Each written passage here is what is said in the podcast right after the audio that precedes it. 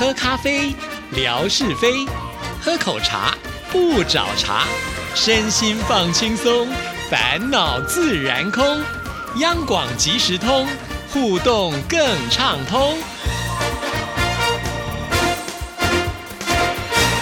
亲爱的听众朋友，大家好，欢迎收听今天的央广即时通，我是谭志毅。在今天的节目里呢，我们要来回复信件啊，要来看的就是新疆的秋林所写来的信。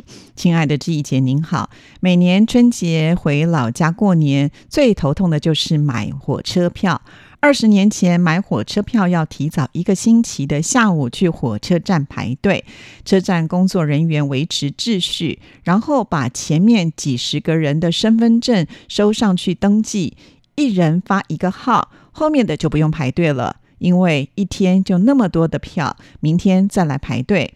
领了号，过了一星期之后呢，天还没有亮，黑咕隆咚的就骑自行车往火车站跑。那时的公交车按点上班，私家车也少，公路上静悄悄的，倒是很安全。早上七点前要赶到车站前排队，人家要先看看有没有那一天发的号，根据上次登记的名字念。如果没有号，对不起，你别排了，到一边去吧。然后把有号有名字的一次放进去十个人，有时无座位的票能够买到就不错了。要是能够买到有座位，那可是烧了高香。现在可以用手机或者是电脑在网上买票了。如果买不到，也不用盲目的往车站方向跑，有的时候网速也会受到影响。今天早上就没有抢到票，明天再试试看吧。好的，这一段呢，我相信应该是说出了很多想要返乡呃的人的心声 哈。毕竟呢，呃，这个大陆的服务员非常的广大啊。那秋玲呢，在新疆工作，可是她的老家是在山东啊，这个距离真的还蛮远的。我都在想，如果真的没有买到坐票，要是站票，哇，那也真的是一个非常呃不能想象的事情哈。要站多久呢？我甚至很好奇的想要问秋玲，就是从新疆坐回。山东呃要花多长的时间？哈，呃，这个是我们比较没有办法能够去体会的。毕竟台湾小小的啊，就是从南到北在三百多公里啊，搭这个高铁的速度也是很快的。只要能够抢到票，都是很 OK。那当然，随着时代的进步啊，以前呢最早的时候，大家都是得要到这个火车站去抢票嘛。那每天都有限额，我觉得这也是合理的。不然的话，也许会有出现那种所谓的黄牛啊，呃，买了票以后自己不搭。车哈，用高价去卖给别人，这样子就不好了。但是现在呢，呃，我印象当中好像是在呃大陆买票都是得用这个身份证嘛，也就是要实名制啊。其实这样也是有一个好处啦，哈，就不至于呢会让这个黄牛呢买太多的票啊。好，那再来呢，就是提到了呃这个时代进步之后呢，我们不用亲自到火车站去买票了啊。后来呢是变成电话呢可以订票，直到现在呢有了网络就更方便了啊。那这个网络。呢，当然有一定的开放时间，所以刚才秋玲也提到了一个重点，就是网速也是非常的重要哦。对呀，呃，就好像呢，我们要去买演唱会的门票也是如此啊。因此，很多人呢，呃，都会到就所谓的这种网吧啊，因为网吧呢，他们通常都是让呃人家来玩游戏啊，所以他们这个网速都是特别的快。因此呢，只要碰到了那些很受欢迎的歌手他们的演唱会，哇，那个网吧都挤满的人要去抢票啊。那其实，在秋玲写。完这封信的第二天，他有私讯给志毅说，他这次有顺利的买到票，非常的恭喜哈，就可以呢，呃，安心的好好的回家去过年。那也不知道是什么样的一个机缘啊，秋玲呢会从。山东的老家呢，跑到这么远的新疆去工作哈，这个呃是为什么有这样的一个因缘际会呢？我也是很好奇啊，毕竟路途这么的遥远，应该一定是有什么样的一种缘分吧？哈，所以我也欢迎秋玲呢，下次来信的时候可以告诉志毅哦。好，那我们再来看这封信的第二段。冬天的时候到哪里都冷，感觉很不方便，就怀念夏天，坐在凉棚底下，可以到菜地里。摘黄瓜或者是西红柿，水冲一冲就可以吃了。可是，一到地里除草，太阳晒出一身汗，又想到冬天的好处。对呀，其实人就是这样嘛，哈。在那个有情绪的当下的时候，就很想要来转换一下场景啊，所以冬天会想念夏天，夏天呢也会想念冬天。呃，不过呢还好，就是一年四季总是会有变化，让我们呢也会期待的啊。这个冬天过去之后后呢，我们就可以享受夏天的阳光。那在夏天觉得很热的时候呢，我们又开始说，哎呀，这个冬天呢虽然冷啊，但是能够窝在被窝里面呢睡个舒服的觉也是不错的。呃，也就是说，在我们的生活当中有期待有变化呢，也不是一件坏的事情了啊。好，我们再来看呢这封信的下一段。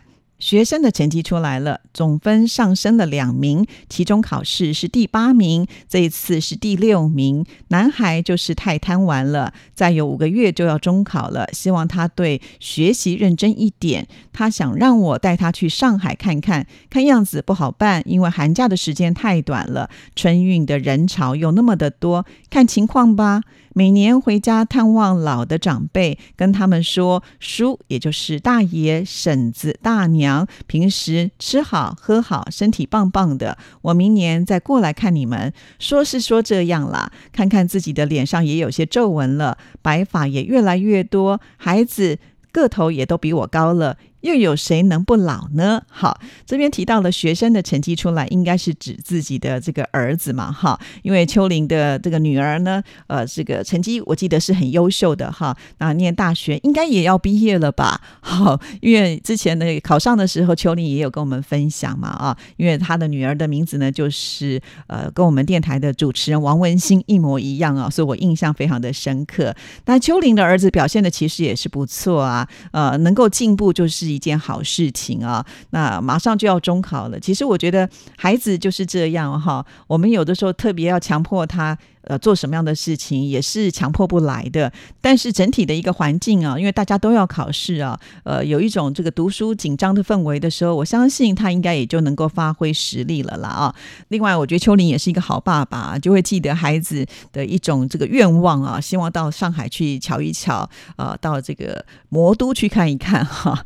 当然，我想能够选择一个热闹繁华的地方去走走，开开眼界，绝对是一件好事情啊。不过，也就像秋林所说的，寒假时间。很短，再加上呢，这个交通呃距离也是非常的遥远哈，恐怕也不是那么的容易。但是至少有一个目标，呃，有一个方向。那也许呢，当孩子成绩考得不错，呃，找一个时段呢，能够就是父子俩都能够放松一下，去上海瞧瞧逛逛，我觉得也是蛮好的。更何况呢，在上海我们有这么多这么棒的听众朋友，说不定呢，大家也可以约个呃时间呢见个面，也是蛮好的哦。好，再来就是提到了。呃，每一年呢，就是回乡去看看这些长辈，这也是有必要的啦，哈，亲情嘛，血浓于水哈，所以呢，就是呃，回到家里面看看长辈们，呃，跟他们问个安，道声好啊。其实长辈们可能一年当中呢，最期待的就是这个团圆的时刻了，所以这个还是有必要要去做的一件事情啊。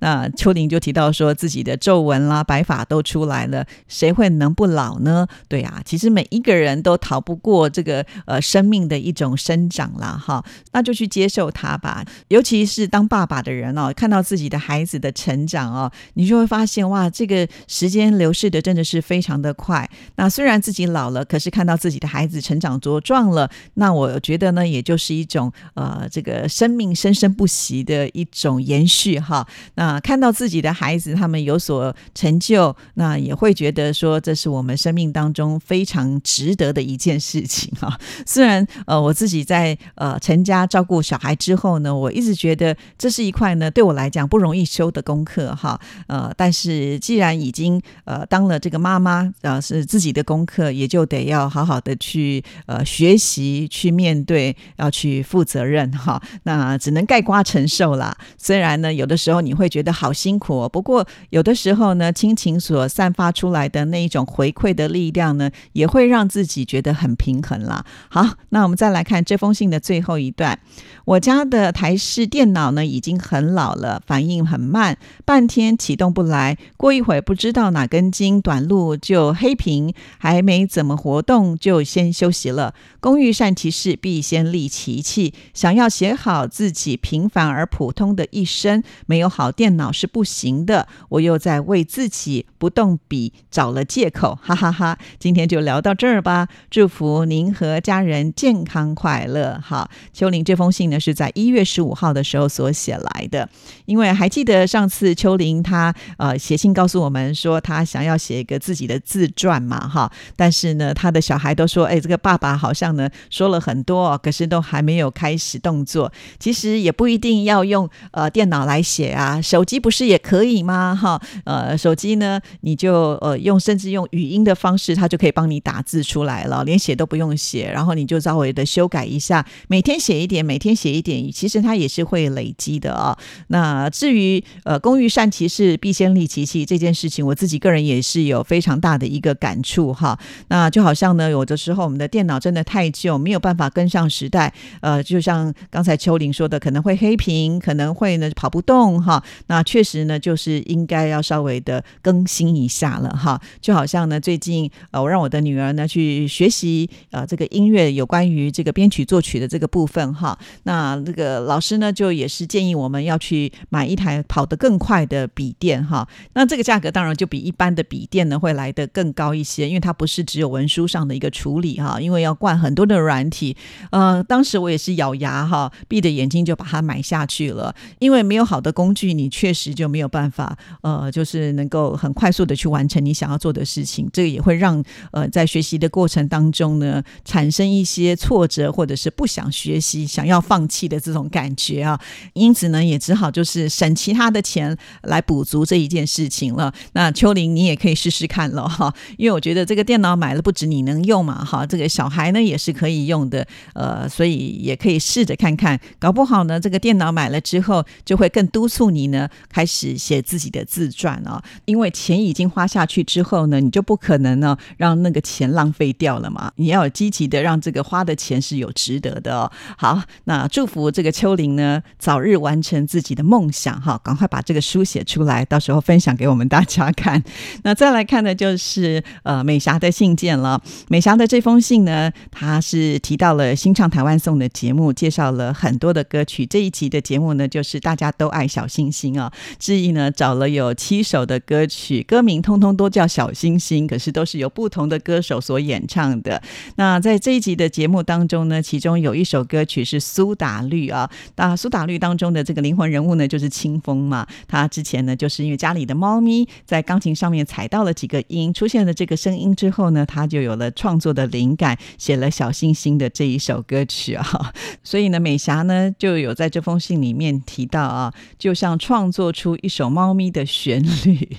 对哈，呃，其实不只是苏打绿啊，早在古典音乐就曾经出现过猫的副歌啊，呃，其实就是猫咪呢也是一样，在钢琴家的这个钢琴上面踩了几个音之后呢，就给这个钢琴家有一些创作的灵感哈。其实家里面的宠物不只是会陪伴主人呢，事实上呢，真的有的时候能够带给主人一些创意跟激发。好，那我们再来看下一段，其中呢有一首是原住民的小星星，那歌手张震岳唱出了原。原住民的音乐风格，那同样的歌曲交由了另外的也是原住民的歌手佳佳所演唱的，就更温柔了，所以都非常的好听。那这一集小星星的歌曲都好棒哦，谢谢分享，非常的谢谢美霞啊，每一次都有很认真的听志毅的节目，然后呢也都很认真的呢把他的这些心得感想告诉志毅哦。好，那我们再来看下一封信件，同样也是美霞的来信啊，他有提到志毅呢去爬山的时候到。了圆通岩寺